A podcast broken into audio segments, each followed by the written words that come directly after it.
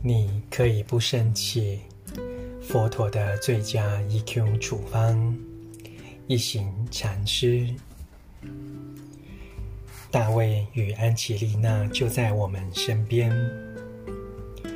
不要认为大卫只是故事里的角色或历史人物，不是，大卫是真实的人，他就坐在我们当中。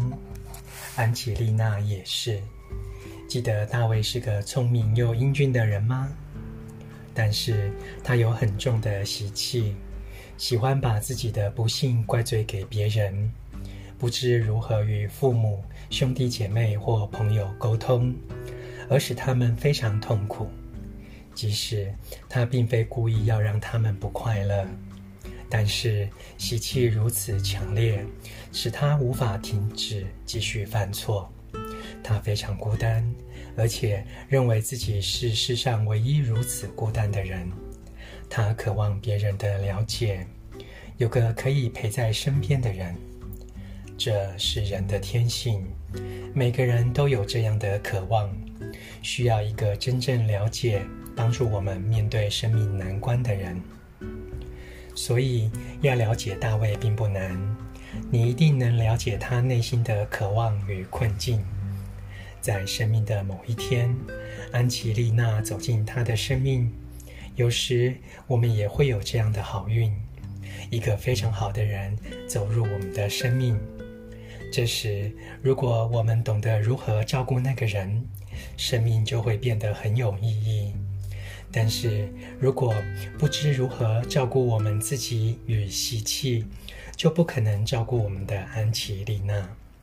因此，我们会对他生气，无法善待他，最后他会离开我们，因为我们所做的一切已经让他受太多苦了。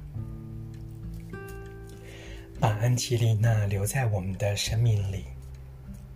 当安琪丽娜从画中走出来，成为真实的人时，她给大卫一个迷人的微笑。看着碗里的面，对大卫说：“你怎么可以吃这样的垃圾食物呢？”等一下，然后他消失了。不多久再出现时，手上提着一篮蔬菜。